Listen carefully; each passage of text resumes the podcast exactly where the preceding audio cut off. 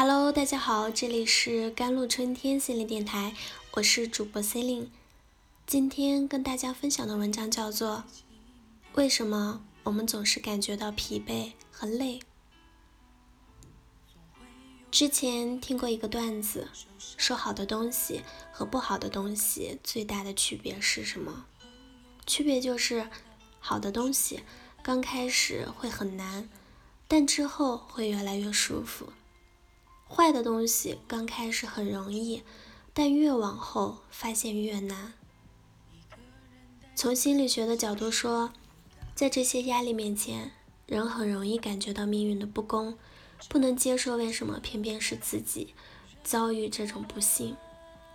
其实，只有接受了这一点，并把关注点放在如何过好以后的生活上面，才能拥有一种良性的心态。让自己的生活重回正轨。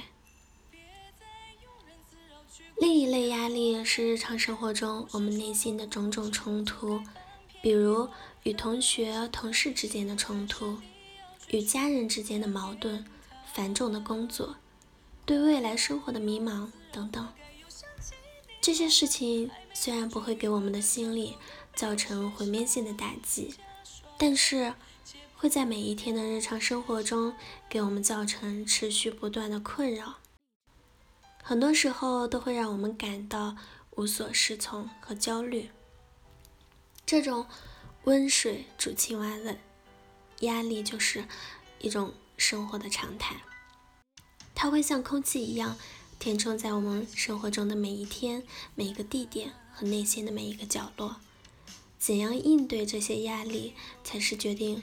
我们生活质量的关键。关于压力的来源，简单的说有三种：一是外界施加给我们的，虽然每一个人是自己命运的主人，但是我们的生活并不都是自己说了算的。只要我们还需要做事，需要与人相处，就不可避免的会受到外界的影响。体验外界施加给我们的种种的压力，二是我们自己创造的压力。比如，有的人认为做事情必须要靠自己，因为每件事都要事必躬亲，这看起来是一个优点，其实也是一个陷阱。当我们事事都想去做好的时候，其实也意味着在对你最重要、最关键的事情上。你也就拿不出更多的时间和精力来应付了。一个没有核心能力的人，注定是平庸的。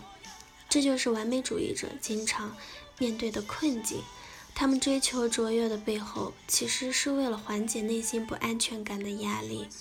只有做好了一件事，才能证明自己是有价值和值得被爱的。但是这种处理事情的方式，无形中又给自己添加了很多本不必承担的压力，而且很多时候结果也并非如意。那么，我们该如何应对生活中的这些压力呢？在所有解决压力的方法中，最有效的解决方法就是直接解决问题，比如。和朋友有冲突了，最好的办法就是两个人坐下来去谈、去沟通、去了解各自真实的想法，化解之间的矛盾。矛盾解除了，压力自然就会消失。而如果回避问题，心中的石头不会随着时间的流逝而自动消失，它只会越积越大，让自己承受更大的压力。也可以采用心理咨询师经常使用的。意象法，例如闭上眼睛，想象在蓝天白云下，自己躺在绿茵茵的草地上，小鸟叽叽喳喳的叫声像一首催眠曲。这种想象也可以迅速的缓解自己的压力，调整自己的心态。另一个缓解压力的重要方法就是寻求自己的社会支持系统。通过和朋友聊聊天，和家人说说自己的心事，是缓解内心压力极其有力的措施。